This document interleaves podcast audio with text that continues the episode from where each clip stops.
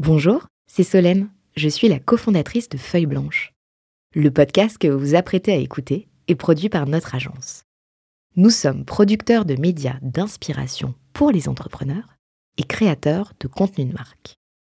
Vous avez un projet de création de contenu?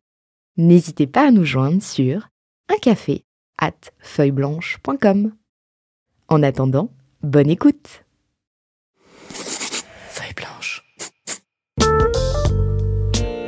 40 nuances de Next. Le Next 40, comme vous ne l'avez jamais entendu, animé par Olivier Mathieu et Thomas Benzazon. Ils sont 40, 40 entrepreneurs, 40 champions de la tech française. Comment sont-ils arrivés là? À quels enjeux font-ils face? Quels sont les ressorts qui les ont forgés? Je suis Thomas Benzazon, cofondateur du Brain Studio Feuille Blanche, et avec mon compère Olivier Mathieu, cofondateur de Price Minister, DG du Fonds 2050, président de The Camp et vice-président de France Digital, nous vous plongeons dans l'univers de ces entrepreneurs d'exception et les coulisses du Next 40. Ils répondront à nos questions, à celles d'invités surprises, tout comme à nos partenaires que sont La Tribune, Madines, France Digital, La French Tech et Neuflis OBC. Vous en voulez plus? Abonnez-vous sur vos plateformes de podcast préférées. N'hésitez pas à nous laisser un commentaire, à nous donner les fameuses 5 étoiles pour ensemble exploser les algorithmes et faire rayonner les entrepreneurs. On élargit aujourd'hui le Next 40 pour aller à la rencontre de tous les grands acteurs de la tech française. Aujourd'hui, assis sur la chaise des studios Feuille Blanche, je vous propose de voyager dans le monde du travel avec Timothée Deroux. Bonjour Timothée. Bonjour. Pour lancer cet épisode, je voudrais citer Orelsan. Alors, en le citant, c'est peut-être moins bien, donc je vais, je vais me tenter à la chanson. Au fond, je crois que la Terre est ronde pour une seule bonne raison. Après avoir fait le tour du monde, nous tout ce qu'on veut, c'est être à la maison. Tu comprendras pourquoi je suis jamais euh, devenu chanteur, euh, mais au final, c'est pas mal, c'est pas mal. c'est gentil.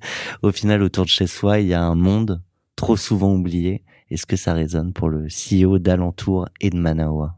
Oui, parce que Manawa, c'est euh, une plateforme qu'on peut considérer comme une plateforme du tourisme de proximité, donc vraiment autour de autour de soi. Manawa en fait, c'est un une plateforme, une place de marché en ligne de réservation d'activités de loisirs de plein air, donc euh, la location d'un canoë-kayak, une randonnée en VTT, euh, un cours de surf, euh, un, un, vol en parapente. 8000 activités, 8000 activités à travers l'Europe et un peu au-delà d'ailleurs. Voilà, à travers l'Europe, un peu au-delà, dans les Outre-mer, mais principalement en France quand même. enfin, disons que la grosse, la majorité des activités est en France.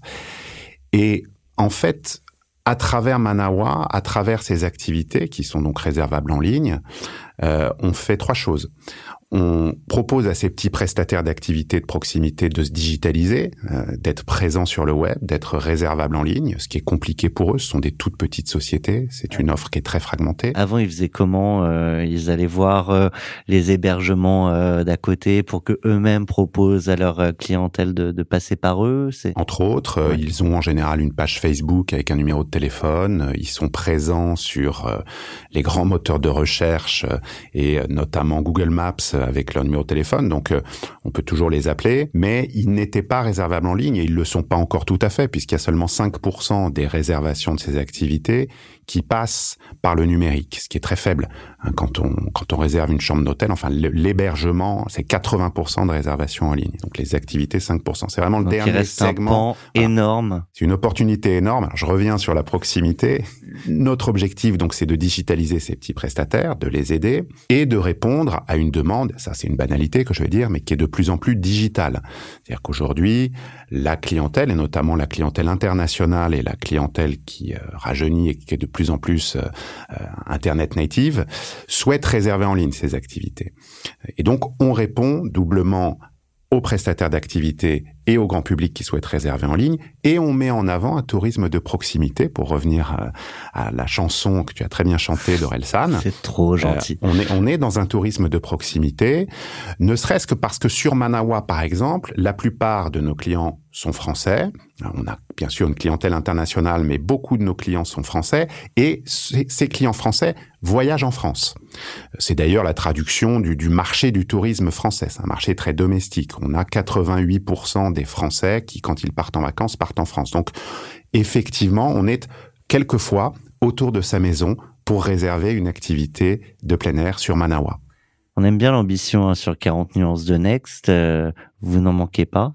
Euh, devenir le leader mondial d'origine française euh, de la réservation d'activités en plein air. Oui, parce que effectivement, donc je le disais, euh, le voyage, c'est très digitalisé depuis 20 ans. Ça fait 20 ans qu'on peut réserver un hôtel en ligne, ça fait 20 ans qu'on peut réserver un billet d'avion. C'est d'ailleurs un des tout premiers secteurs, avec le secteur culturel, euh, qui s'est digitalisé. Mais il reste ce segment qui ne l'est pas. Euh, et aujourd'hui, sur les activités de plein air, finalement, on a peu de concurrents. Pourquoi? Parce que les grandes plateformes internationales s'intéressent aux activités, bien sûr. Elles sont pas folles. Elles voient bien que c'est le secteur qui est pas encore digitalisé, qu'il faut conquérir. Donc les grandes plateformes internationales, les marques très connues, je vais en citer une, Airbnb ou une autre, mhm. Booking, qui sont des plateformes américaines, s'intéressent à ce secteur. Mais elle s'intéresse surtout aux grandes activités, aux gros porteurs, le billet pour la Tour Eiffel, le château de Versailles, le musée du Vatican, donc les grandes activités culturelles Disneyland. Et ça, effectivement, nous, Manawa, on a peu de valeur ajoutée dessus. Euh, euh, proposer un billet sur la Tour Eiffel, ça fait très longtemps qu'on peut le qu'on peut le réserver euh, sur le web. En revanche, les petites activités de plein air, qui représentent un marché énorme, hein. rien qu'en France, c'est 10 milliards d'euros de volume d'affaires. Okay. on a on a une carte à jouer. C'est la carte qu'on joue. C'est un marché extrêmement fragmenté qui n'est pas aujourd'hui adressé par ces grandes plateformes. On n'a pas beaucoup de concurrence en fait. On progresse très vite. On a trouvé un moyen de les digitaliser rapidement avec une équipe commerciale qui est très efficace. C'était un peu l'objet de ma, ma, question derrière. C'est euh, ça n'a pas été fait, notamment par les grands acteurs que, que tu évoquais euh, tout à l'heure parce qu'on imagine la complexité d'aller chercher cette multitude, je sais pas combien il y a de, de prestataires. Euh... 150 000 à peu près. 150 000 petites boîtes. Ouais, ouais, c'est ça. Qu'il faut aller chercher, qui sont pas forcément dans des destinations très connues.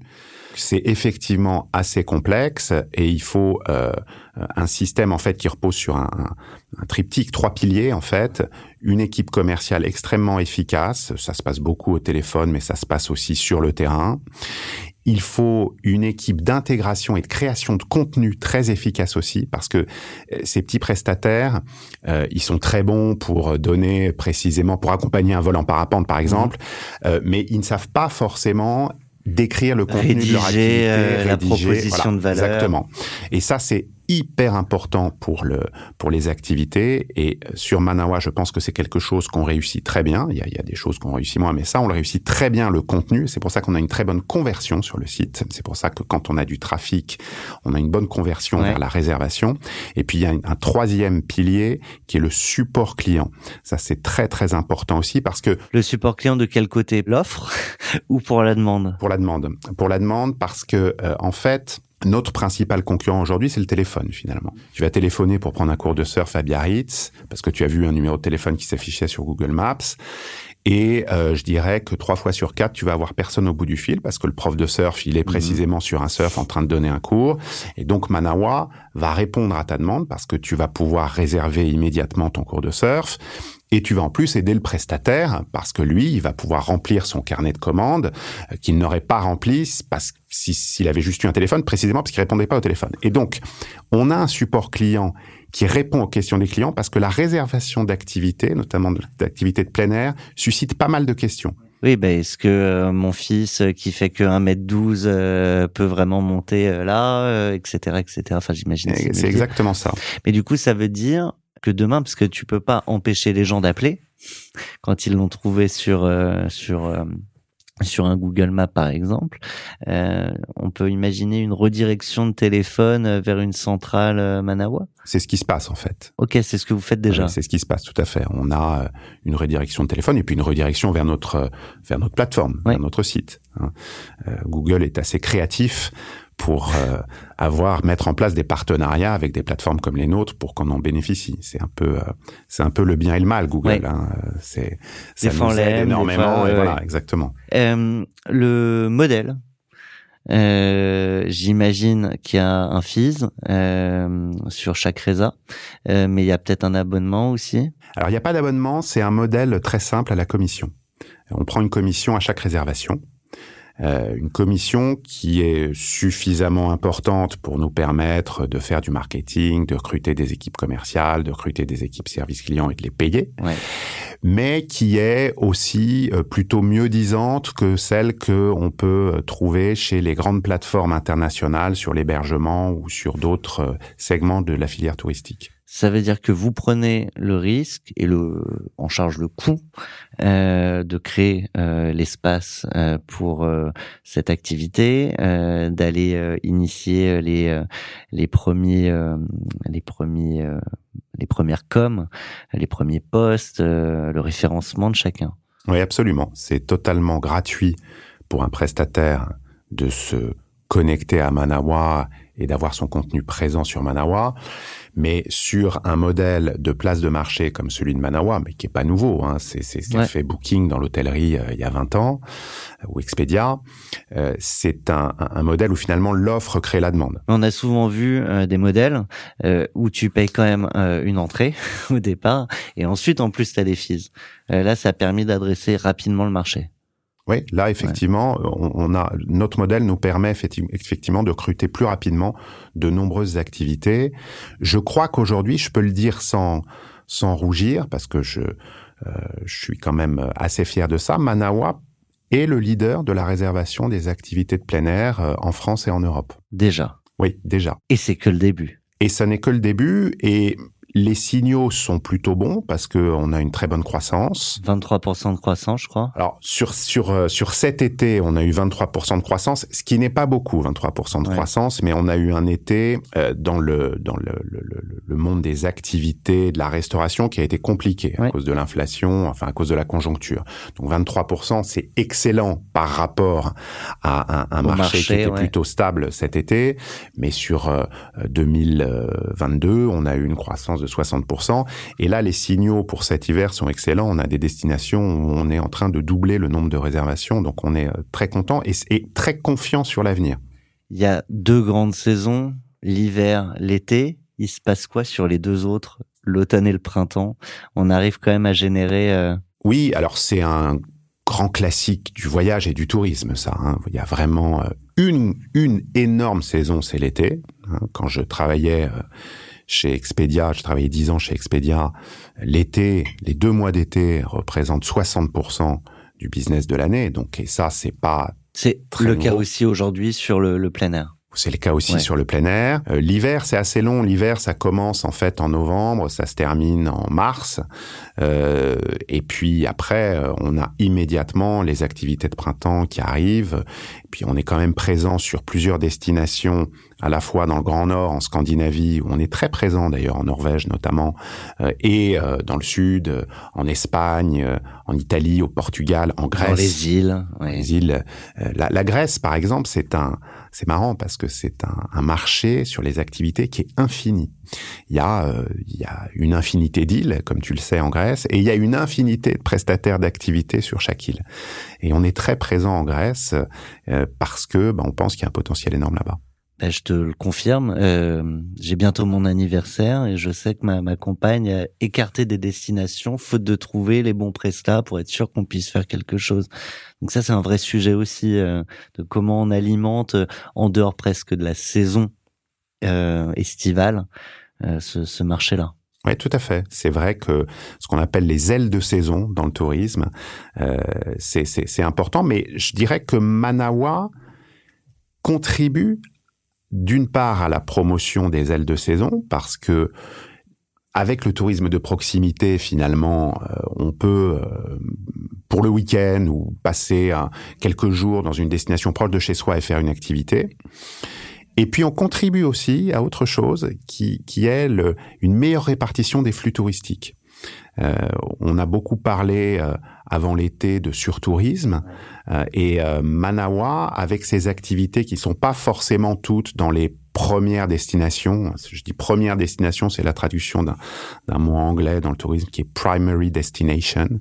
Euh, nous, on est beaucoup euh, dans des destinations secondaires aussi, et donc on contribue euh, probablement un tourisme plus responsable en, en- en répartissant mieux les flux. Bah, L'idée, c'est de démontrer qu'on peut passer du bon temps, en fait, un peu partout, euh, notamment en France. Oui, absolument. Et on est présent sur tout le territoire. C'était d'ailleurs euh, un des enjeux quand on a lancé ce projet qui, euh, qui ne s'appelait pas Manawa au départ, qui s'appelait Alentour, euh, et qui, qui était un, un, un enjeu euh, de dynamisation des écosystèmes touristiques dans les territoires. Ça, c'est un mot euh, très, enfin, c'est une, un phrasé. euh, Non, mais en fait, alors, du Très coup, tu- académique. je, voulais, je voulais évidemment en parler parce que Alentour, euh, dont, dont tu parles, a racheté euh, il y a hum, un peu plus d'un an euh, Manawa. Euh, et donc, je reviens sur les origines que, que tu évoquais. Euh, un sujet français. Euh, au départ, avec euh, le plan tourisme, euh, un moment où euh, bah, le, le secteur était euh, bal- pas balbutiant, était euh, exsangue, c'est le mot que je cherchais. Oui, oui, parce que alors en fait en 2020 le Covid a été un, vraiment un cataclysme pour le tourisme, le voyage dans le monde entier. Mais c'est vraiment un peu de le dire. Moi, je travaillais pour à ce moment-là une plateforme américaine qui s'appelle Expedia. Et il se trouve que j'étais en plus euh, le représentant de ces grandes plateformes auprès des pouvoirs publics, parce qu'il y a toujours des sujets de régulation. Donc je faisais partie d'une organisation qui s'appelait à l'époque le Comité interministériel du tourisme. J'étais toujours intimidé quand j'allais aux réunions, parce qu'il y avait 12 ministres, donc c'était quand même assez impressionnant, mais, mais c'était assez utile. Et tout d'un coup, le Covid arrive, le confinement, et tout s'arrête pas uniquement dans le tourisme, mais enfin le tourisme a quand même été particulièrement touché. Tout s'arrête, il y a un comité de filière tourisme qui est créé, et moi je vais à ces réunions avec euh, tous les grands acteurs du tourisme parce que je représentais donc le numérique finalement dans ce dans ces dans ces dans ce comité. Et au bout d'un moment, au bout de plusieurs réunions, il a été euh, décidé, pensé, imaginé par le gouvernement, hein, c'est initié par le gouvernement, de euh, mettre en place une plateforme numérique du tourisme française. C'était qui à l'époque le ministre du Tourisme? Jean-Baptiste Lemoine. Ok. Et euh, cette plateforme numérique euh, ayant pour but de digitaliser donc le seul segment du tourisme qui n'est pas digitalisé, qui sont les activités de loisirs. Bon. Pourquoi une plateforme française? Parce que le plan tourisme qui a été mis en place euh, au moment du Covid, plan de relance tourisme, en fait, il visait à faire rayonner la France et à maintenir la France à sa place de première destination mondiale. La France est la première destination touristique mondiale, ce qui est normal. On a le plus beau pays du monde. Mais c'est pas celle qui génère le plus de, de chiffres. C'est pas celle qui génère le plus de recettes. Ouais. Donc ça, il y a aussi un sujet de, Tout à fait, de, de- recettes, ouais. absolument. Mais c'est peut-être aussi pour ça que beaucoup Oui. de gens visitent la France. hein. C'est parce que c'est pas un pays où tu es agressé systématiquement pour dépenser de l'argent. Ça, c'est un autre sujet. Mais euh, première destination mondiale. Et donc, ce qu'on voit aussi, c'est que le travel, c'est un secteur qui s'est numérisé depuis très longtemps. Ça, je le disais déjà il y a, il y a quelques minutes. Mais il n'y a que des plateformes internationales. Enfin, les grandes plateformes sont des plateformes internationales, euh, et notamment américaines. Et il y a même des plateformes françaises qui se sont fait racheter par des plateformes américaines. Je pense à La Fourchette, qui Ouais. était un très beau projet français. The Fork, qui a été racheté par TripAdvisor. Donc, si tu réserves un restaurant, si tu réserves une location de vacances, une location courte durée, un hôtel, en fait, tu vas aller sur une plateforme américaine. Ça pose quelques problèmes. Ce sont pas des problèmes gigantesques, mais enfin, ça pose des problèmes de concurrence, ça pose des problèmes de loyauté, ça pose des problèmes fiscaux. Euh, et donc, le gouvernement s'est dit, créons une plateforme française. Bon, on va pas la créer sur l'hébergement, ça existe déjà. On- Concurrencer Airbnb, Booking ou Expedia, c'est un peu compliqué. Donc, on va le faire sur les activités. Et donc, c'est à ce moment-là que moi, j'ai pris ce projet. J'ai été recruté, en fait, par le principal financeur de ce projet, qui est la Caisse des dépôts. C'est quand même une société privée, mais c'est financé par son principal actionnaire, qui est la Caisse des dépôts, donc un actionnaire stable, puissant, euh, intelligent, qui, euh, qui travaille beaucoup sur des projets d'intérêt généraux. Et moi, je suis arrivé pour monter, en fait, from scratch, cette start-up. Donc, j'ai eu la chance, en fait, de monter une boîte qui avait déjà été financée finalement. Donc euh, je j'ai pas du tout, euh, euh, je suis pas du tout aussi courageux que les entrepreneurs que tu reçois d'habitude. Moi, je suis arrivé, j'avais quand même des financements, je l'ai quand même monté from scratch. Et on a, Je pardon, je, suis- que je te laisserai poursuivre, mais euh, Comment on est recruté comme ça euh? C'est un recrutement assez euh, classique, c'est-à-dire que moi je faisais partie de ce comité. Euh, ça faisait dix ans que j'étais, je travaillais pour une plateforme américaine. Je connaissais très bien la travel tech. Et pour concurrencer les Américains, c'est pas mal d'avoir quelqu'un qui peu comprend. du côté obscur de la force, et je suis passé du bon côté de la force. Non, mais c'est pas le côté obscur de travailler pour une plateforme américaine. J'ai adoré mon expérience chez Expedia. J'ai été directeur général de d'Abritel, oui à Britel, qui était une boîte française mhm. aussi, qui a été rachetée par, par une boîte américaine et qui est, qui est très puissant en France. Hein. Euh, et donc, voilà, je, je, je connaissais les, les, les, membres du comité, et puis après j'ai eu un recrutement classique. Hein. Je, je, suis passé par les 12 entretiens, euh, voilà, et, et, et, donc je suis arrivé avec ce challenge de monter cette boîte. Au départ sur un modèle B2B2C, mhm.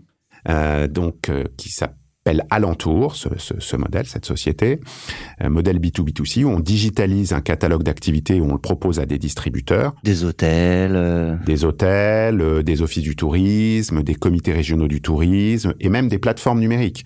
Aujourd'hui. Pardon, je te, je te, je te coupe, c'est plus facile d'aller chercher ces acteurs-là euh, quand on est porté euh, sur un projet euh, gouvernemental je veux dire, tu as, un appui peut-être aussi au départ du ministre euh, ou de ses équipes euh, oui, sur le terrain. C'est plus facile parce que je, pense que c'est plus facile parce que euh, on a la caution du projet d'intérêt général, même si on est une boîte privée mhm. qui doit quand même être rentable.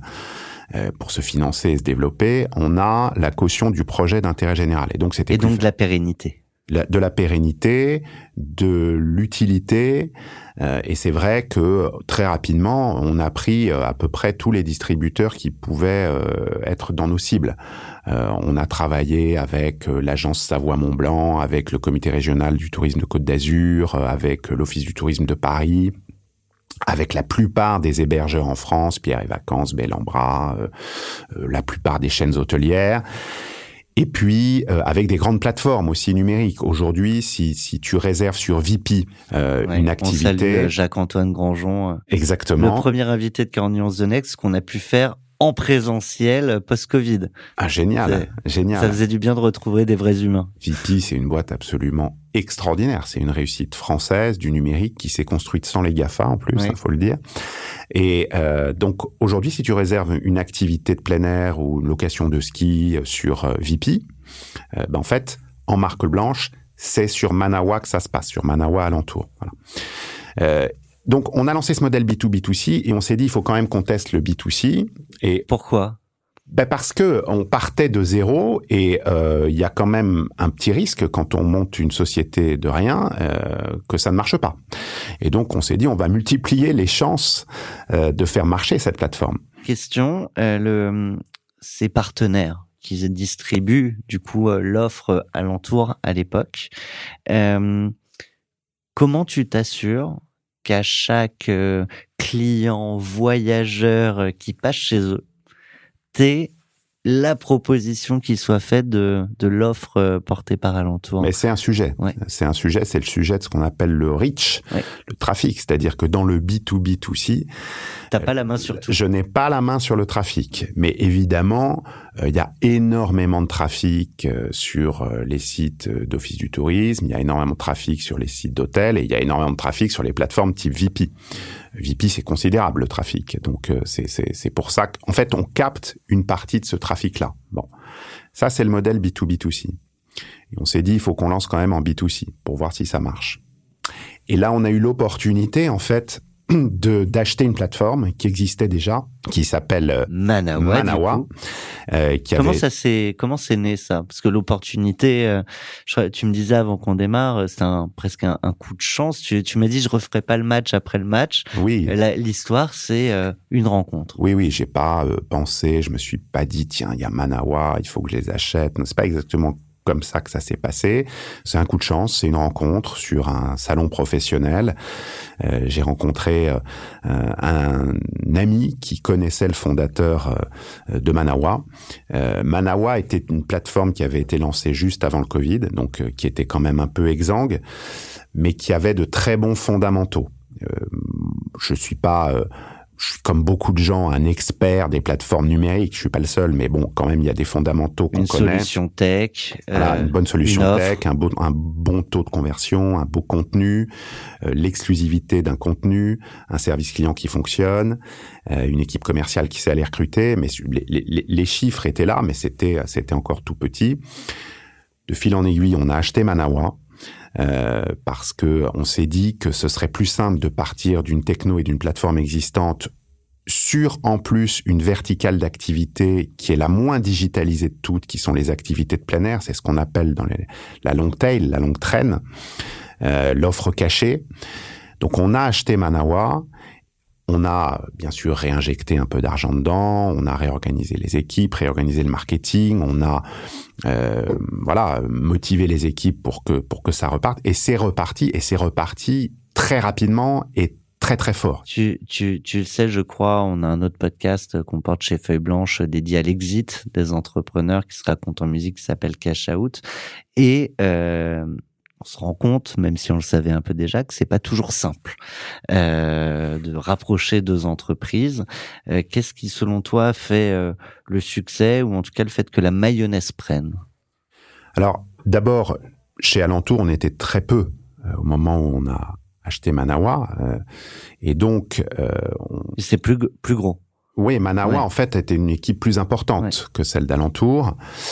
Euh, je pense que ce qui a fait que la mayonnaise a pris, c'est je crois, et je le mets euh, à mon crédit, mais aussi au crédit de Philippe Bichet, le fondateur de Manawa, euh, c'est qu'on s'est très très bien entendu. Philippe Bichet et moi, je pense qu'on était très complémentaires.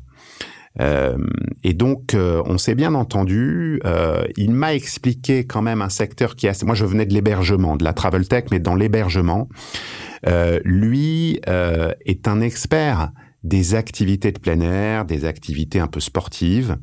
Euh, et il m'a très bien fait comprendre la différence qu'il y a entre réserver une chambre d'hôtel ou réserver une location de vacances et réserver une activité. Euh, et puis, il y a aussi, je trouve, on a beaucoup de chance euh, chez Manawa, on a une et chez Alentour, on a une diversité des équipes assez incroyable.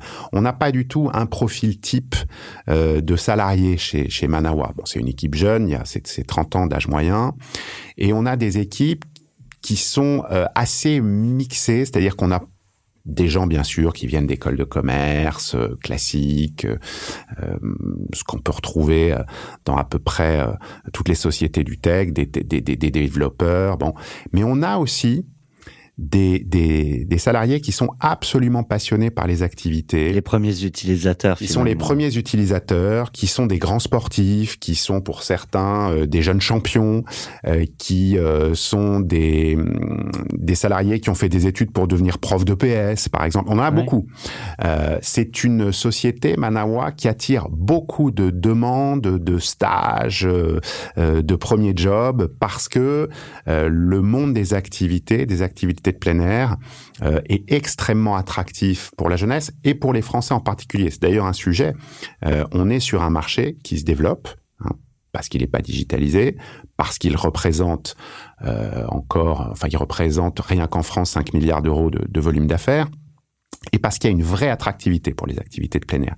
Il y a plusieurs études euh, qu'on ressort tout le temps, nous, mais qui sont réelles. Je veux dire, il y a une étude au Doxa qui a été faite il y a deux ans, euh, qui dit que 9 Français sur 10 veulent pratiquer une activité pendant leurs vacances, avec une majorité d'entre eux qui veut pratiquer une activité de plein air. 77% des Français en 2022 ont pratiqué une activité de plein air pendant les vacances. Il y a une vraie volonté peut-être de se ressourcer, de pratiquer des activités de proximité, des activités respectueuses de l'environnement. Et on est sur ce marché et ça attire beaucoup de gens et une diversité euh, qui est très bénéfique à l'ambiance chez Manawa euh, et, euh, et, à cette croissance. Avoir trop de problèmes pour les penser les team building? Non, on adore, on adore les team building. On en a fait un. Le dernier, c'était en juin. On est allé, tu vois, c'est un très bon exemple, dans une destination secondaire. On est allé euh, au pied de la colline de Vézelay faire du kayak. Euh, on est allé. Euh, Donc rivière. Oui, c'est, alors je, je, dois dire que c'est absolument magnifique. Euh, on est allé sur une petite rivière qui s'appelle la Cure.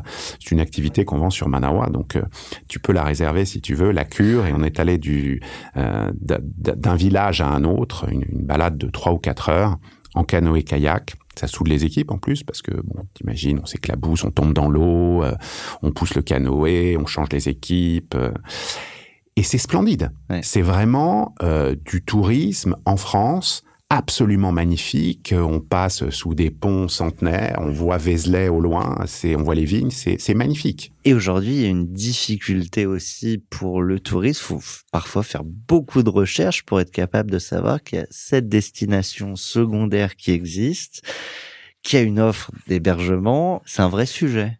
Oui, oui, c'est- bah, c'est un peu le sujet qu'on essaye de traiter nous. Parce que si tu, si tu tapes quelque chose, le, tu tombes toujours à peu près sur les dix destinations qui sont toujours les mêmes euh, à découvrir, même si tu tapes euh, insolite, euh, typique ou, ou que sais-je. C'est un casse-tête. Oui, oui, c'est, c'est en fait le. On a parlé du surtourisme avant les avant les vacances de cet été, mais c'est une réalité.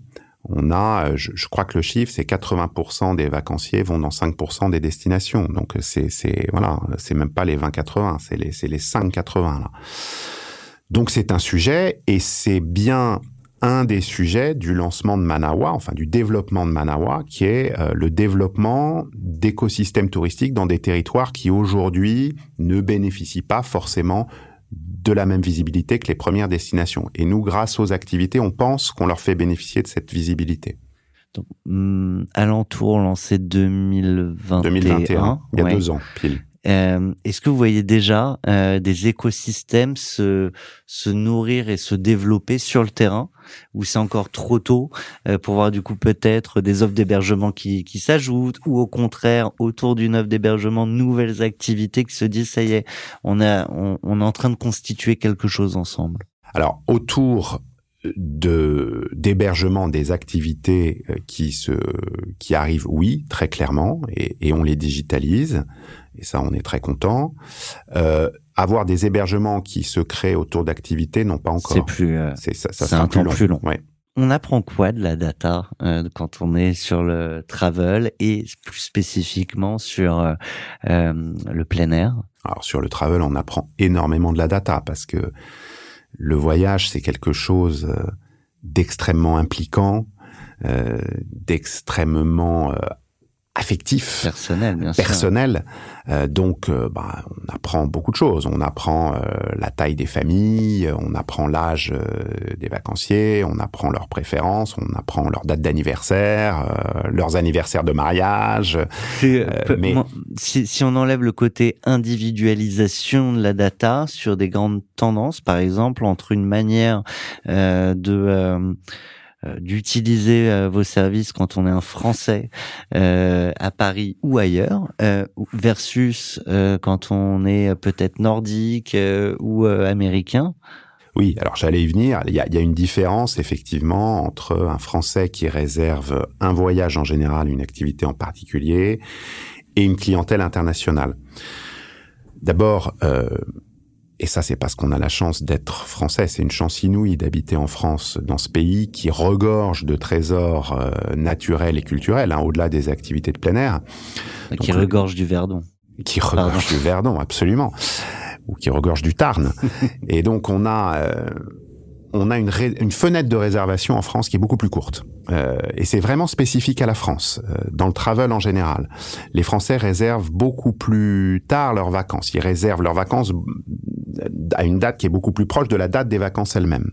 Et sur les activités, les Français euh, réservent quasiment à la dernière minute leurs activités. Ils les réservent en général quand ils sont dans la destination. on, on est capable de l'expliquer. C'est quoi C'est un mindset euh, de, de se dire euh, on verra bien, on profite, je veux pas m'imposer des choses ou c'est peut-être autre Alors, autre chose? Je pense qu'il y a deux choses. D'abord, on a beaucoup de vacances en France, c'est très bien. Euh, et donc, on n'est pas stressé par la préparation de vacances au long cours. Et puis surtout, 88% des Français qui partent en vacances vont en France. C'est énorme. C'est pas du tout le cas des Anglais ou des Allemands. Les Allemands, ce sont des grands voyageurs. Euh, mais ils restent pas en Allemagne. Il y a des choses sympas en Allemagne, mais ils restent pas en Allemagne. Euh, et donc, ils préparent beaucoup plus leur voyage en amont. Une chambre d'hôtel en France, euh, la, la, fenêtre de réservation, c'est un à deux mois à l'avance. Euh, pour un anglais ou un allemand, c'est six mois, six mois en avance. Une activité euh, est réservée en avance par euh, un allemand ou un anglais. ça va être, alors la fenêtre de réservation sur les activités, elle est quand même plus courte. Hein. Ça va être un mois en avance. Oui, quand pour, même. Un, pour un français, ouais. c'est moins d'une semaine. Donc c'est une vraie différence le fait d'avoir un rêve, c'est se projeter euh, demain. Et euh, quand on imagine ce monde de demain, et a fortiori dans le travel, on sent déjà un certain nombre de mutations aujourd'hui euh, en, en, matière de, de voyage. il y a un certain nombre de bouleversements dans les modes de consommation. On parle d'instagramisation du travel. on a des villes comme Venise qui ont décidé qui ont acté euh, qu'ils allaient limiter euh, le flux touristique. Comment on, prend ça en tant qu'entrepreneur dans le travel? Bah, on s'adapte, mais surtout, on trouve ça bien. Moi, je trouve ça bien. Je trouve ça bien qu'il euh, y ait des quotas de visites dans certaines destinations. Euh, on ne peut pas euh, promouvoir uniquement 5% des destinations dans le monde. Venise, c'est exceptionnel. Hein. Il faut pas se méprendre. C'est vraiment exceptionnel. On n'est jamais déçu par un voyage à Venise. Euh... Sauf quand euh, tu, tu, marches à la queue leu dans les grandes rues et voilà. que. Mais, ouais. mais, mais Venise, c'est un très bon cas d'école, je trouve, euh, parce que c'est une destination magnifique qui attire énormément de monde. Et effectivement, si tu vas à Place Saint-Marc ou sur le pont du Rialto, tu peux pas marcher tellement il y a de monde. En revanche, dès que tu sors des sentiers battus, il euh, y a personne. C'est pareil pour le voyage, c'est exactement la même chose. Euh, il faut savoir sortir des, euh, des premières destinations qui, de toute façon, euh, euh vont évoluer vers la mise en place euh, probablement de, de, de, certaines limitations. Il y, a des, il y a des choses qui existent depuis très longtemps. Hein. Euh, tu parles de Venise, donc on peut rester sur l'Italie, qui est un pays que je connais bien. à Milan, quand tu veux voir le tableau, la scène de Léonard de Vinci dans ce réfectoire d'un couvent, euh, bah, ça fait très longtemps que c'est limité, qu'il faut prendre un ticket réservé à l'avance, qu'on peut pas être, qu'on doit rester un certain temps, et en même temps, tu peux profiter de ce, de, de, de, cette œuvre, vivre avec elle pendant un certain euh, quelques minutes, et c'est magnifique. Donc c'est pas c'est pas très grave, mais effectivement, faut s'adapter. Euh, je pense, je, je, je c'est un peu une tarte à la crème que j'arrête pas de dire, mais euh, il faut contribuer au tourisme de proximité et à une meilleure répartition des flux, et c'est un peu ce qu'on essaye de faire avec Manawa. Autre sujet évidemment impactant, euh, c'est euh, le réchauffement climatique, euh, où on a aussi euh, des réflexions, euh, des prises de position, notamment sur le fait de prendre l'avion. Euh, là aussi, c'est un sujet. C'est-à-dire que même si on parle de proximité sur un lieu, bah, parfois il faut se rendre à ce lieu. Et donc, bref, j'imagine que c'est des réflexions aussi auxquelles vous faites face. Oui, bien sûr, ça fait. Alors, c'est assez récent pour le coup cette prise de conscience. Ça paraît dingue, mais c'est assez récent. Et c'est une question qui est posée systématiquement à tous les acteurs du tourisme, de la travel tech et l'avion. Moi, j'ai renouvelé mes questions. Fait? Non, non, non, non, mais tu, tu, tu, as raison parce qu'en plus ça évolue. Les réponses évoluent. Euh, bon, déjà, si on regarde, euh, si on prend un peu de recul, l'avion, euh, ça concerne 10% de la population mondiale. Hein, faut, enfin, tu le sais, mmh. mais il y a 90% de la population mondiale qui n'a jamais pris, qui ne prendra jamais l'avion. Donc, on peut se dire que c'est pas un problème insoluble parce que ça ne concerne que 10%. Bon. Pour les gens du voyage, évidemment, ça a un impact. Euh, ça veut dire qu'il faut s'adapter à une nouvelle façon de voyager, à des nouveaux modes de transport. Et ça veut dire qu'il faut euh, aussi faire du lobbying pour, ces, pour que ces nouveaux modes de transport euh, existent, notamment le train. Euh, le train doit se développer. et si on regarde l'Europe, c'est encore compliqué en Europe de d'aller d'une destination à une autre dans un train en ligne directe et de façon confortable. Donc, euh, ça fait partie des, des, des, évolutions et du lobbying qu'on fait. Et puis, euh, encore une fois, je suis désolé, je me répète, mais euh, on peut proposer un tourisme autrement avec d'autres destinations, un tourisme de proximité. Ça fonctionne aussi très bien. Mais d'où l'intérêt d'être typiquement là, ultra présent en Europe d'abord, avant d'aller conquérir, avant d'aller conquérir le monde d'être un, le pilier incontournable pour l'ensemble des voyageurs européens, c'est déjà beaucoup. Oui, oui, bah, nous, nous ambitionnons avec Manawa d'être d'abord un leader européen dans la réservation d'activités et puis ensuite peut-être un leader mondial, mais c'est aussi parce que c'est plus facile en Europe. On prend notre boule de cristal, tu la vois, je l'ai dans les mains. Enfin, faut l'imaginer un peu. Euh, comment tu vois le marché de Manawa euh, à 10 ans? Où est-ce que vous positionnez? Alors, je pense que dans 10 ans, aujourd'hui, je disais, on a 5% des, des réservations d'activités qui se passent en ligne. Je pense que dans 10 ans, on sera autour de 25-30%, peut-être un tiers des réservations qui seront réservées en ligne. Je vois Manawa comme le leader des activités de plein air, donc de cette longue taille des petites activités qu'il reste à digitaliser. Euh, donc un acteur majeur avec une marque connue, qui sera probablement Manawa, qui n'aura pas changé. Et euh, je pense que euh, on, aura dans dix ans probablement multiplié par 20 notre volume d'affaires, peut-être plus. Tu l'évoquais il y a un instant, il y a des sujets de lobbying sur les modes de transport. En fait, je te propose d'arrêter de faire du lobbying et de prendre une autre casquette.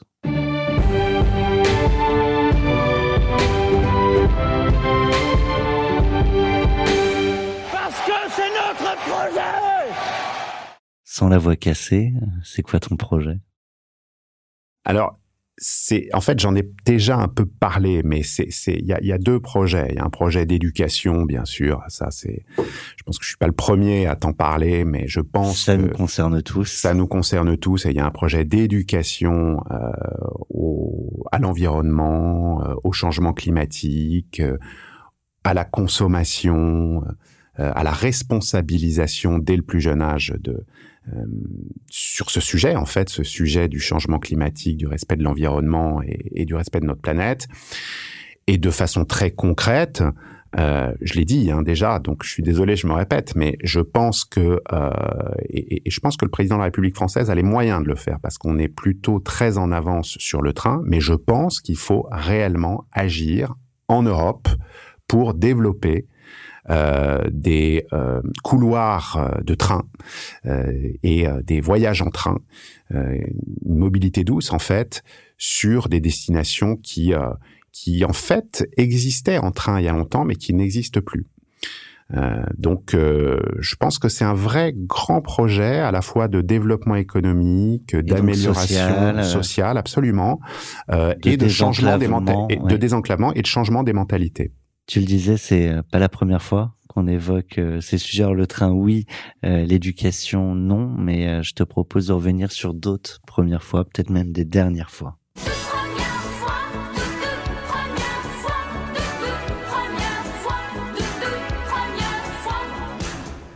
Timothée, premier renoncement. Le premier renoncement, c'est, enfin, en tout cas, celui qui, qui, qui m'a marqué, qui me vient, c'est euh, le renoncement euh, à une carrière d'artiste parce que euh, euh, tu as commencé en chantant ce podcast. Moi aussi, j'adore chanter. J'adore chanter dans des spectacles. J'adore faire des comédies musicales. Et j'aurais aimé être chanteur. J'aurais aimé. Le micro est à toi. Non, non. Alors je ne vais pas chanter. Euh, je vais te dire pourquoi j'ai renoncé. Tu vas comprendre pourquoi je ne vais pas chanter.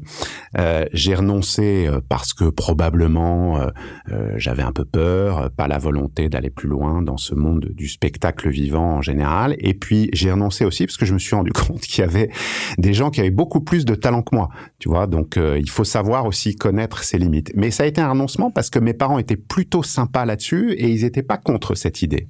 Après, maintenant, il y a l'autotune, donc même sans talent, on peut arriver un peu à... C'est vrai. à tricher. Euh, première connerie entrepreneuriale, business alors, euh, je ne sais pas si c'est la première parce qu'on en fait beaucoup euh, de bêtises, de conneries, mais il y en a une qui me vient tout de suite à l'idée, c'est que donc j'ai à un moment quitté un groupe que j'adorais, qui était le groupe Expedia. J'y suis revenu après, mais je l'ai quitté pour aller dans une, un gros groupe qui s'appelait Thomas Cook. Euh, et euh, je me suis retrouvé en fait sur un espèce de paquebot. Euh, sur le papier, le poste était super. Je devenais Chief Digital Officer de Thomas Cook, qui était une énorme boîte hein, et une marque très connue, notamment en Angleterre, plus connue que Coca-Cola. Je me rappelle, il disait ça. Je me suis retrouvé dans un paquebot euh, un peu vieux, avec des gens super à l'intérieur mais mais qu'il était en fait impossible de manœuvrer, de bouger, euh, qui était euh, sur un ancien modèle, un ancien monde. Et euh, en fait, euh, j'ai été très malheureux. Et surtout, ce qui m'a, ce qui m'a marqué, je m'en rappelle, j'ai été très malheureux dès le premier jour, ce qui est quand même assez rare. Euh, quand le premier jour, on est toujours dans une phase de Ouais. découverte, on adore, euh, d'euphorie, bien ça. sûr. J'ai été malheureux dès le premier jour. Je suis rentré chez moi, et je me suis dit, je, je, je- je n'y arriverai pas, euh, et euh, je suis pas la bonne personne pour ça. Et donc j'ai quitté Thomas Cook au bout de six mois. Quand même, je suis resté six mois, et euh, ils ont depuis trouvé la bonne personne euh, pour faire ça. Et d'ailleurs, Thomas Cook a mis la clé sous la porte euh, quelques années après, ce qui est tout à fait regrettable parce que c'était une très belle marque, mais c'est un peu l'histoire de Kodak. Et je me suis retrouvé euh, en fait euh, un peu comme si je m'étais retrouvé chez Kodak au moment du lancement de, de la photo numérique. C'est euh, c'est c'est quoi les signaux faibles où tu arrives premier jour? C'est c'est une leçon pour nous tous entrepreneurs. Euh, on cherche toujours à recruter des talents, évidemment à les conserver. C'est c'est c'est quoi ces petites choses là qui font que dès le premier jour on est capable de se désinvestir presque totalement? Il y a eu euh, deux ou trois choses. D'abord, on sent tout de suite la culture d'une entreprise qui est prête à bouger, prête à changer ou pas euh, ou pas. Et là, euh, j'ai senti qu'elle n'était pas prête. On, le voit euh, dans parlant euh, aux salariés à, tous les niveaux d'ailleurs. hein. On le voit à la façon dont sont organisés les bureaux. on le voit à la façon dont sont organisées les réunions. Euh, on le voit dans la dans, le- dans le management. Euh, et encore une fois, les gens étaient super. Hein. C'était des gens très intelligents, euh, mais qui, qui avaient conscience en fait qu'il fallait changer. En fait, il fallait passer d'un monde, euh, il fallait passer d'un monde brick and mortar, comme on dit, à un monde numérique. Euh, et puis, euh, on le voit aussi parce que euh, on se retrouve euh, confronté à euh, une force qui passe son temps à expliquer pourquoi il ne faut pas changer. Et ça, euh, c'est ça, c'est très très frustrant. Ah oui, et puis c'est même euh, à, à l'antithèse de, de la direction du vent. Absolument. On continue avec les premières fois, dernière fois. Allez, on reste sur les premières. Première ego trip. Alors des ego trips, j'en ai eu plein parce que j'ai eu la chance de faire beaucoup de spectacles quand j'étais jeune. Euh, en fait, euh, je faisais partie de groupes de chant, de chorales, de, de spectacles. J'avais la chance de chanter juste. Et, euh, et donc, euh, j'ai eu beaucoup, beaucoup d'ego trip. Quand on fait un spectacle, qu'on chante en public, euh, on donne aux gens, mais on reçoit Énormément. énormément. Et donc, euh, c'est un vrai ego trip que j'adore encore. Que tu retrouves cette sensation parfois dans, dans ton métier d'entrepreneur? Bah, là, par exemple, en ce moment, c'est un bel ego trip. Là, toutes les questions que tu me poses sur moi, euh, sur euh, ce que j'ai fait, euh, sur mon boulot, euh, sur la boîte que je dirige, euh, finalement, c'est assez agréable. C'est gentil. c'est que je me débrouille pas trop mal. Euh, dernière nuit blanche. Dernière nuit blanche, alors euh, c'est un peu compliqué parce que moi, je fais jamais de nuit blanche. J'ai la chance de très bien dormir. Je me couche pas spécialement tôt, mais vraiment, je m'endors instantanément. Et euh, quand je vais à une fête, euh, il y a toujours un moment où quand même je finis par aller me coucher. Donc c'est très très rare que je fasse des nuits blanches. Je suis un peu euh, peut-être un peu coincé là-dessus. Tu me laisses rêveur euh, quand je dors. Euh, allez, un dernier. Premier travestissement. Un premier travestissement, euh, en fait, Sur cette notion d'alignement. Oui, alors moi je suis pas très aligné. Je pense que j'ai une personnalité euh, qui est pas très alignée depuis que je suis tout petit en fait. Euh, C'est-à-dire que à l'époque euh, où les les garçons rêvent de voitures, de Formule 1, euh, de football, moi c'était pas du tout mon trip. Euh, J'avais plutôt un côté très féminin en fait. Euh, euh, J'aimais la mythologie. Je rêvais de voyages en Égypte, euh, en Grèce. euh, Ouais. et Déjà. euh, déjà et euh, j'aimais euh, les spectacles, la musique, euh, la littérature. J'étais pas tellement euh, dans ces dans ces voilà dans dans cette euh, dans ce- Dans, dans le ce modèle, qu'on voilà, dans le imaginait, qu'on en tout cas qu'on imaginait. projetait Ouais, sur euh, ce que doit aimer ou pas aimer un, un petit garçon de ton âge. quoi. exactement. Donc je suis assez habitué à ne pas être euh, dans la ligne. Après. Euh, je suis quelqu'un de tout à fait, je dirais, banal, malgré tout. Hein. Mais du coup, c'est- c'est- en fait, je, je tire un peu le fil. On, on y va, on n'y va pas. Tu, tu me diras. Mais le fait, un moment, de se rendre compte qu'on ne projette pas sur soi ce qu'on attend de nous, euh, qu'on projette, Tu vois, c'est cette idée, bah, tous ces sujets de, de, de genre, euh, Ouais. on attend des petites filles qu'elles soient comme ça, ou des petits garçons qu'elles soient comme ça, et tu le vois même dans sur le, le marketing euh, des, des boîtes de jouets. Tu vois, c'est ça, c'est pour les filles, ça c'est pour les garçons. Euh, Est-ce que le fait de devoir faire fi de ça, très jeune du coup, en s'en rendant compte ou pas, ça tu me diras peut-être, ça change aussi sa manière de voir la vie et du coup d'oser plus tard, quand c'est nécessaire, d'affirmer la différence. Et dans le monde entrepreneurial, dans le business, parfois c'est important, même souvent important d'être capable de marquer, de préciser sa différence. Alors oui, parce que moi, je m'en rendais pas compte parce que j'étais entouré d'une famille et de parents euh, qui auraient pu euh, ne pas être d'accord. Par exemple, quand je demandais euh, une poupée pour Noël ou un aspirateur, euh, dans les années 80, c'est un petit garçon qui demande ça. C'était pas forcément bien accepté. Moi, j'avais des parents qui étaient très très sympas là-dessus. Enfin, je veux dire, c'était même pas Ouais. une question, quoi. Donc euh, voilà, donc je m'en, je m'en rendais pas compte et ça m'a donné, je pense, euh, une certaine aisance dans l'adaptation et dans la, spontané, dans la spontanéité, je crois. Et donc la spontanéité, c'est important hein, dans le monde Oui. de l'entrepreneuriat. Il faut savoir euh, dire ses idées, donner ses intuitions. Bien sûr, il faut s'appuyer sur des datas, mais euh, il faut il faut quand même euh, être assez spontané et oser dire les choses. En tout cas, je te confirme que nous, les plus belles interviews qu'on a pu faire, c'est évidemment quand on est dans la spontanéité euh, de l'entrepreneur, à entrepreneur pour les entrepreneurs. Bon, j'espère que je réponds à ce brief. Bah, c'est le cas. Jusque là, t'as pas pris de notes, t'as rien devant toi, donc euh, tout va bien. Euh, j'ai pas de jingle pour ça, euh, mais euh, je voudrais euh, te lancer euh, la question euh, plafond de verre, ou euh, autrement appelée en interne la question Pascal Lorne, qui était euh, un de nos invités, euh, le fondateur de, de GoJob. Euh, et c'est lui qui m'a inspiré cette question parce qu'on on a beaucoup échangé autour du, plafond de verre et le fait que tout le monde, en fait, qu'on le croit ou non, euh, a un plafond de verre qui lui est propre, qui est pas toujours au même niveau que celui des, autres. Et du coup, je m'interrogeais, et je pense que cette question est valable pour à peu près tout le monde. C'est quoi le plafond de verre que tu as dû euh, briser, faire sauter pour en arriver là où t'es? Bah, je dirais que le dernier plafond de verre ou les dernières portes que j'ai dû forcer en moi, euh, c'est euh, précisément quand j'ai lancé cette boîte Alentour et Manawa. Pourquoi? Parce que moi, j'ai été salarié, en fait, pendant euh, plus de 20 ans. Et quand la Caisse des dépôts, et notamment euh, le patron de la Banque des Territoires, Olivier Sichel, qui est, qui est le qui était un peu le patron de cette mission plateforme à la Caisse des dépôts, euh, est, est- venu me, me recruter. Euh, j'ai compris, euh, même si j'étais accompagné par par lui, que j'allais tout seul, que j'allais me retrouver dans un bureau tout seul, euh, sans équipe. J'avais quand même une équipe de 200 personnes avant euh, chez Expedia, et que bah, j'allais devoir monter from scratch quelque chose. Mais juste, justement ça, ce qui m'attirait, je me disais, si tu le fais pas maintenant, tu as la chance de pouvoir le faire. Tu es soutenu par un actionnaire solide, stable. Ils vont t'aider. Euh, Ils vont te soutenir psychologiquement, et donc euh, euh, c'est c'est un peu euh, c'était un peu le grand saut. C'était totalement vertigineux pour moi. hein. Je pense que c'est les, les entrepreneurs que tu reçois d'habitude, c'est des gens qui sont pour certains des serial entrepreneurs. Moi, c'était pas du tout mon cas.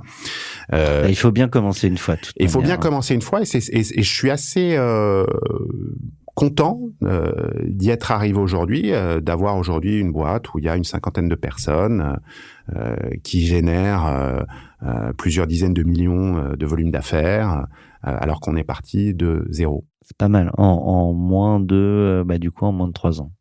Oui, tout à fait. Ça fait rêver beaucoup de monde. Oui, il y a, mais euh, tu sais, euh, ça fait rêver, mais c'est aussi beaucoup de chance. Donc euh, ça, je le reconnais aussi.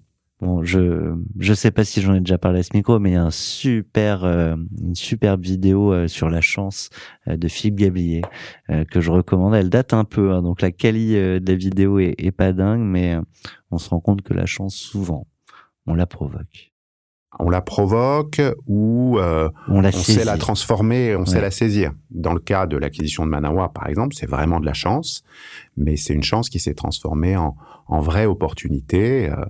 Il a quand même fallu que je convainque mes actionnaires d'acheter une société, euh, et euh, je suis assez content d'avoir réussi à les convaincre. Et aujourd'hui, ils en sont ravis. D'habitude, on a toujours des petites questions euh, surprises euh, de la part de, de proches ou, ou de gens du monde de notre invité. Euh, et là, en fait, il y en a une qui est arrivée pendant qu'on était en train de tourner. Donc, euh, je ne sais pas du tout euh, de quoi elle parle. Je te propose de la découvrir avec toi. Tu nous diras qui te la pose. Je crois que tu la connais. Vous avez un message. Salut Timothée. Cette question pour toi est la suivante. Tu discutes avec euh, les plus grands acteurs du euh, voyage mondiaux, des Airbnb, des Booking, euh, des Expedia. Tu portes une ambition extraordinaire de construire un acteur euh, de référence en Europe de nationalité française. Comment, avec tout cet enjeu, arrives-tu à garder toujours ton calme et ton sourire? Quel est ton secret? S'il te plaît, partage-le nous. Alors, je reconnais la voix de Morgan Lenné, qui est un peu le, le- le pape de la banque d'affaires dans, dans la tech et, le- travel, euh, qui travaille pour Cambon Partner, qui est associé chez Cambon Partner, qui est un type formidable, qui m'a beaucoup aidé dans l'acquisition de Manawa. Et c'était une petite opération pour lui. Hein. Mm. Mais il était là. Mais il était là, et vraiment, je le remercie euh, infiniment d'avoir été là. Euh, bah, comment je garde mon sourire? Euh, C'est peut-être euh, aussi, euh, euh, il y a une part de façade, et puis, euh, et puis euh, c'est ce que je disais. Moi, j'aime bien la spontanéité. Il y a, y a une qualité qui est très très importante dans le monde professionnel et que moi, je, je, je dis toujours ça d'ailleurs de gens que je rencontre, et je peux dire ça de Morgane. Ce qui est important, en plus d'être intelligent, d'avoir une vision, d'être bosseur, euh, ce qui est important, c'est d'être sympa. Euh, et c'est Ça a l'air bête comme ça, mais ouais, mais c'est très essentiel. important. Il faut, enfin, euh, j'aime, enfin, c'est un, un lieu commun de dire ça, mais j'aime travailler avec des gens qui sont sympas. C'est une des qualités les plus importantes pour moi. Et, et on parle, on n'ose pas dire gentil parce que ça, on, on a l'air un peu bête quand on dit gentil. Donc on dit bienveillant, euh, bienveillance. Euh, mais mais je, je pense que c'est vraiment très très important d'accepter la spontanéité. et une ode à la sympathie. Ce qui est marrant, c'est qu'on on, on dit toujours, euh, en tout cas les investisseurs disent toujours que certes, ils regardent le projet, mais ils regardent d'abord les entrepreneurs. Et je trouve ça d'autant plus euh, intéressant que sa question euh, qui te pose en fait revient sur un sujet qui est très personnel euh, te concernant, à savoir ton calme et ton sourire. Ben, ça me fait plaisir. Si en tout cas c'est euh, c'est ce que je donne aux autres, c'est c'est c'est assez c'est assez génial. On parle de calme, c'est important quand on est euh, le capitaine d'un navire, et là en l'occurrence d'Alentour et Manawa, de pouvoir le garder dans les tempêtes. Euh, il n'y a pas eu de grosses tempêtes depuis le début. Hein. Ça a été un, voyage euh, en, kayak sur un fleuve relativement tranquille, même si j'imagine que c'est jamais simple, on le sait très bien. Euh, malgré tout, si tu dois projeter, c'est quoi les tempêtes possibles euh, qu'il vous faudrait potentiellement devoir affronter? Il y a toujours plusieurs challenges dans une boîte de tech et, de travel. D'abord, le voyage en général dépend beaucoup euh, quand même de l'indice de consommation. C'est-à-dire que euh, le premier secteur qui est touché quand il y a une crise économique, une crise mondiale, euh, c'est le voyage. On l'a vu cette année avec l'inflation, euh, effectivement. Les- avec le Covid. avec le euh, Covid, euh, avec euh, la crise des subprimes euh, en 2008. euh, c'est un des premiers secteurs qui est touché, le tourisme. Et d'ailleurs, ça a des impacts épouvantables sur certaines populations, parce que le tourisme, c'est bien sûr les grosses boîtes du voyage, mais c'est aussi euh, le vendeur de bouteilles d'eau sur une plage à Bali. Quand il perd son job, il meurt. C'est tout Donc, un écosystème. C'est tout un écosystème. Donc euh, ça, on n'est pas à l'abri, on n'est jamais à l'abri euh, d'une crise internationale qui peut venir perturber les prévisions et les résultats. Euh, ça, c'est la première chose. Ça peut être une tempête, et on n'est pas à l'abri de grosses tempêtes hein, dans le monde dans lequel nous vivons. Et puis, sinon, il y a des challenges qui sont euh, qui sont quand même compliqués, qui sont un peu face nord, comme on dit. Hein. Aller chercher euh, des petits prestataires d'activités ultra fragmentés, qui sont des petites boîtes euh, euh, qui euh, ont pas envie forcément de s'intéresser à la tech, qui n'ont pas forcément conscience de l'importance pour eux euh, de, se, présent, de se ouais. digitaliser. Euh, c'est vraiment un truc qui est, qui est compliqué. Euh, Il y a la gestion des recrutements, la gestion des équipes. Euh, en fait, l'enjeu de, de, de Manawa, mais c'est l'enjeu ça de beaucoup de, de startups, c'est un enjeu de croissance. C'est-à-dire que il faut croître, ça c'est déjà compliqué. euh, en relevant les challenges, les leviers de la croissance, notamment le recrutement de, de partenaires, et il faut gérer cette croissance, euh, accompagner cette croissance. Parce que là aussi, on n'est pas à l'abri d'un marché financier qui devient compliqué et, euh, Ouais. et, et le sujet de, de la recherche de cash. Bien euh, sûr, bah, le- là par exemple, on est sur un marché qui est difficile. Sur le, marché des, levées de fonds est compliqué en ce moment.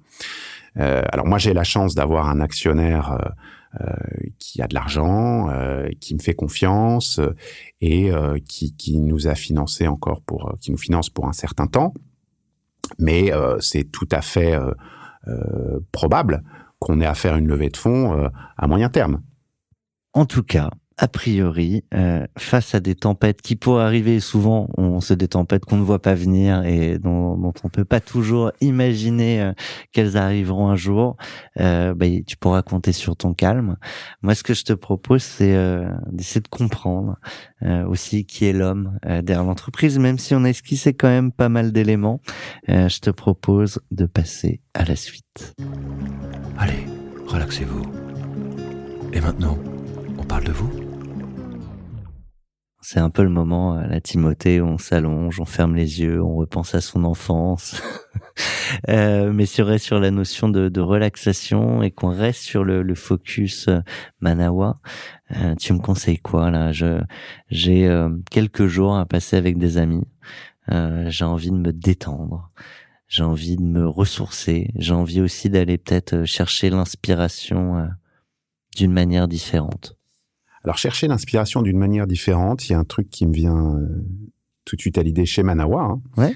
Euh, c'est, on parlait de surtourisme. Tu as un site qui est euh, vraiment gorgé de touristes, c'est le Mont Saint-Michel. Mais nous, chez Manawa, on, présente, on, pr- on propose une expérience originale. On propose de faire du char à voile dans la baie du Mont Saint-Michel.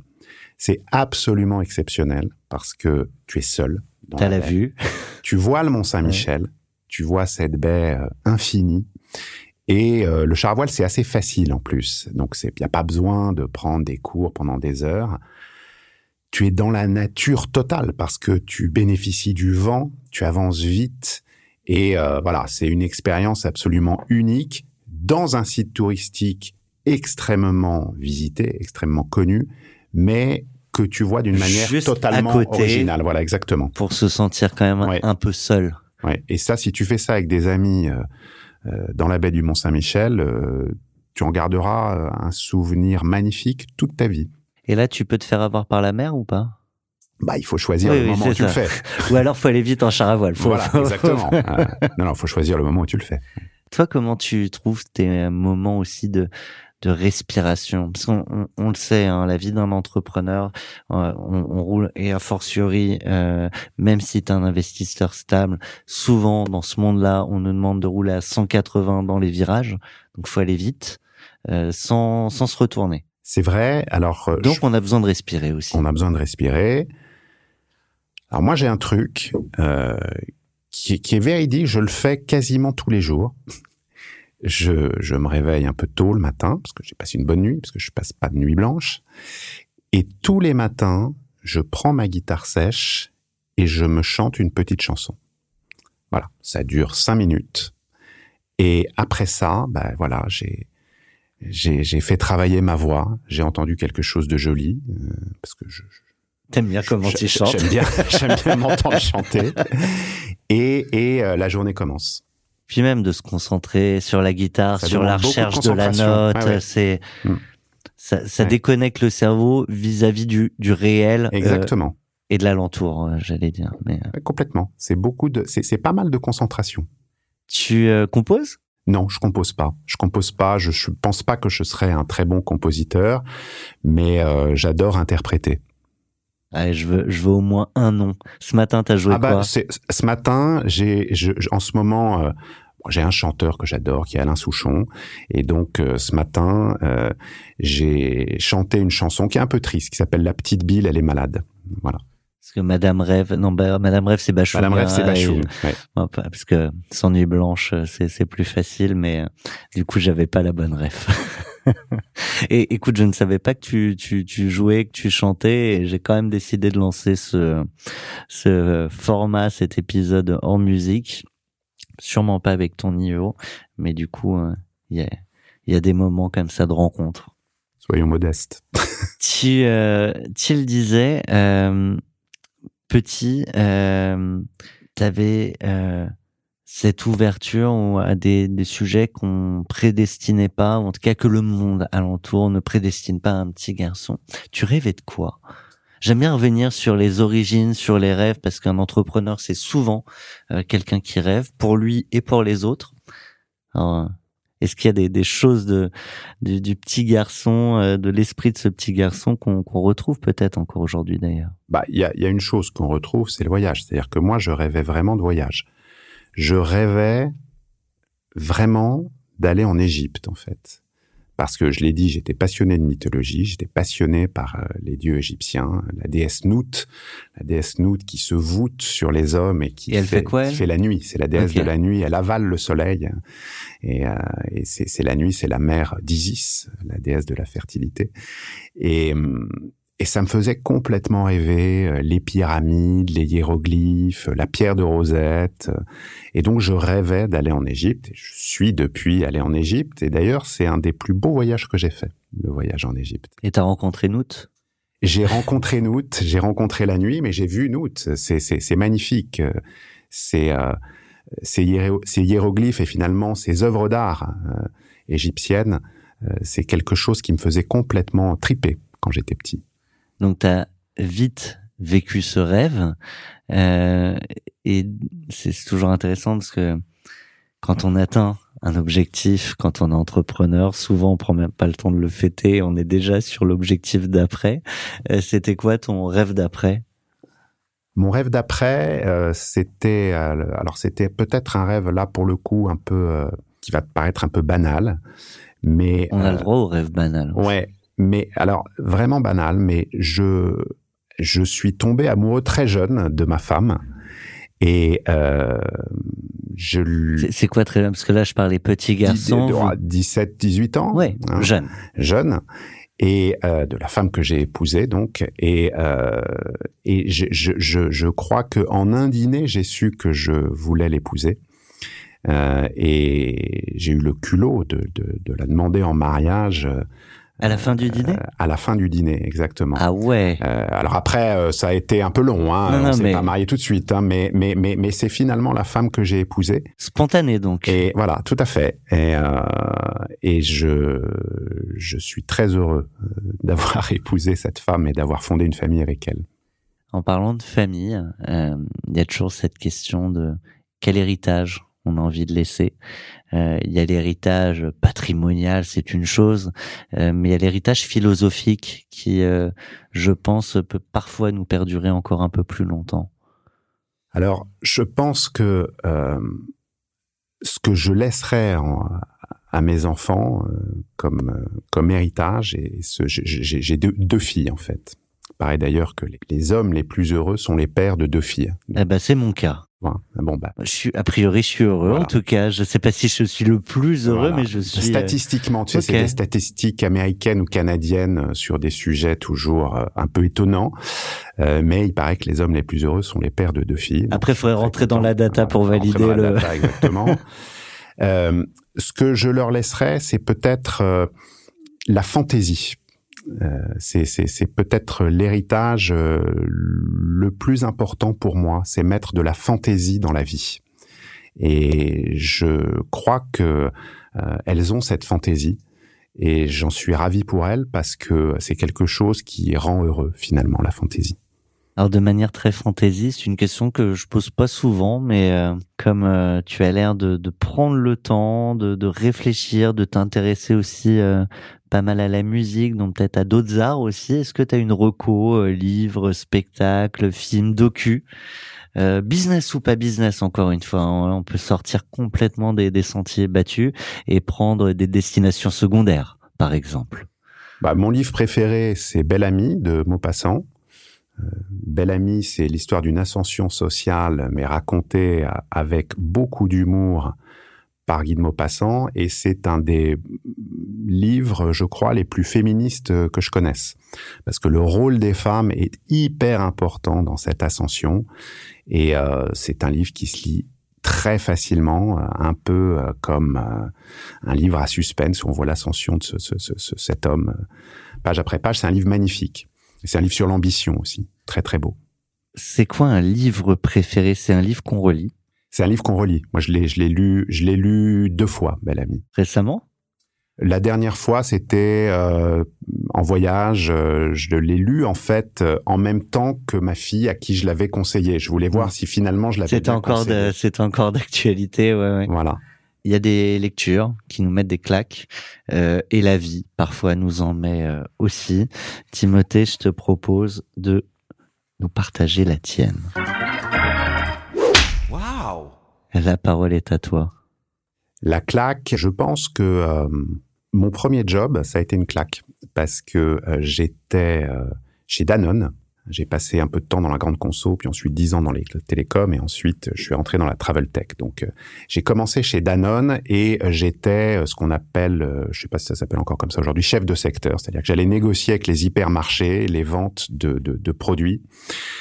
Et je venais d'un monde quand même assez confortable, euh, une famille euh, formidable, euh, des études en école de commerce où c'était quand même assez cool, voilà. Et puis je me retrouve chef de secteur à aller voir des chefs de rayon de Leclerc, de Carrefour, de Continent à l'époque. Et je dois dire que ça a été une vraie claque parce À que quel niveau?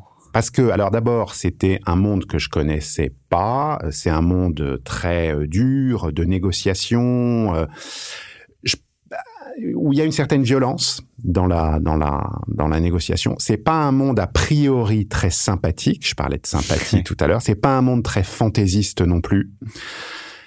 Mais en fait, on fait des rencontres avec euh, des gens qu'on n'aurait pas imaginé rencontrer et euh, le job, euh, la, la première rencontre avec le chef de rayon du continent de Bourges, qui était euh, un des magasins que j'avais dans mon portefeuille, le continent, tu vois, ça, Ouais, ouais. ça remonte à longtemps, hein, ce groupe Promodes.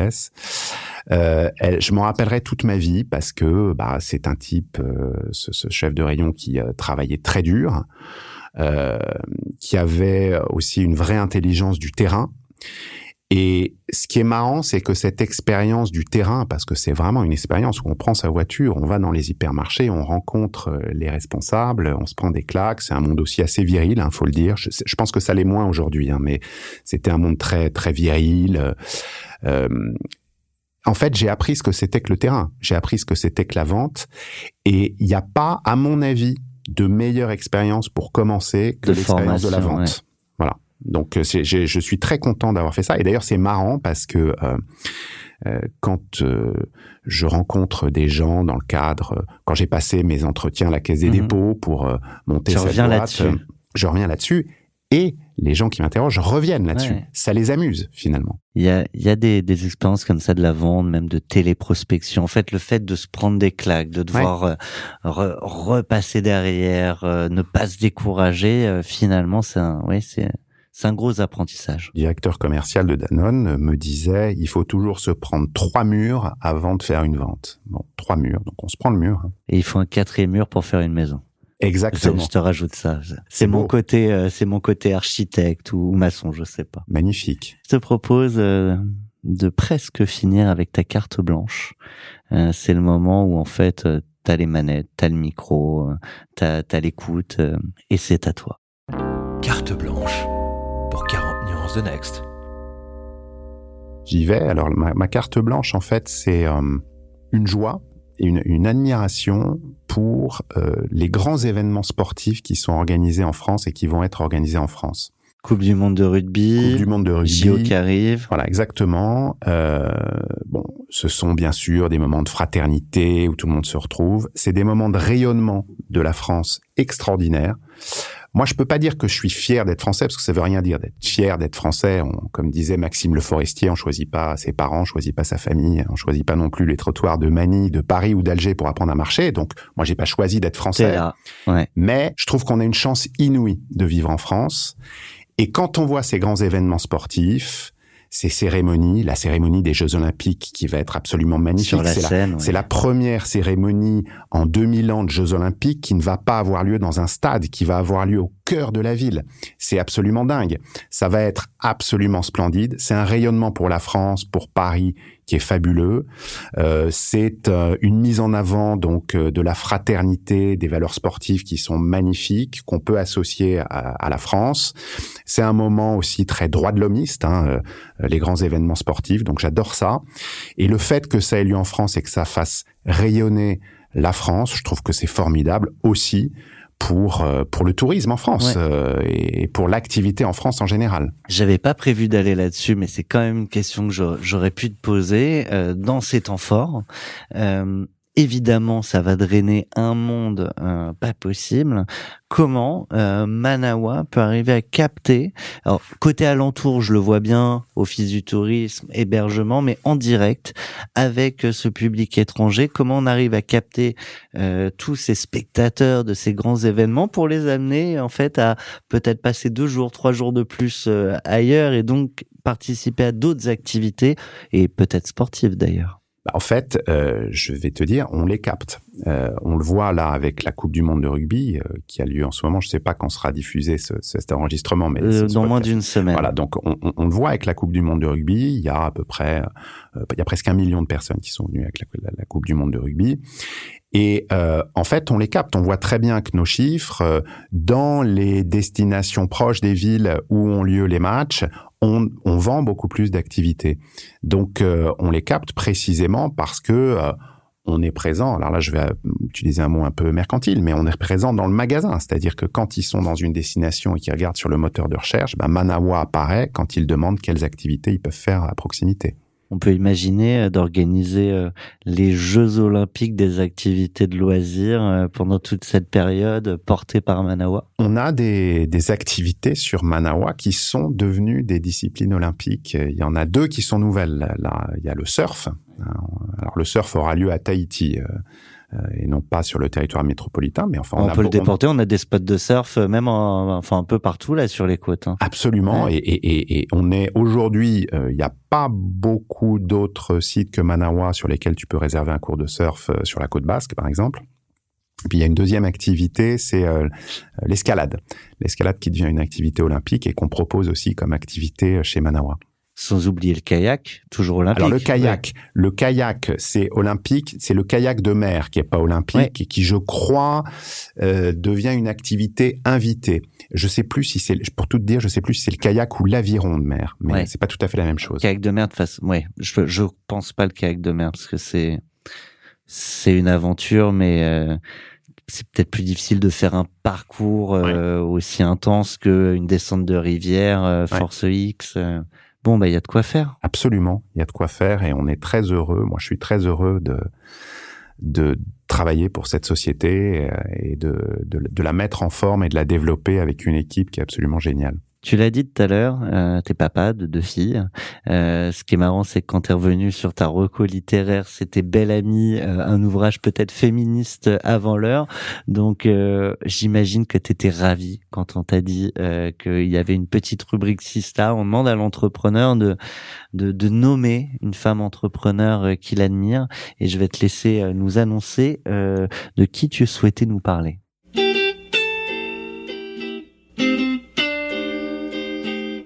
Cette grande entrepreneur est roulement de tambour. C'est Kitri Matlin-Moreau. Kitri Matlin-Moreau, c'est la cofondatrice de Skello. Skello, qui est une entreprise de la tech qui euh, aide à la planification RH dans les entreprises.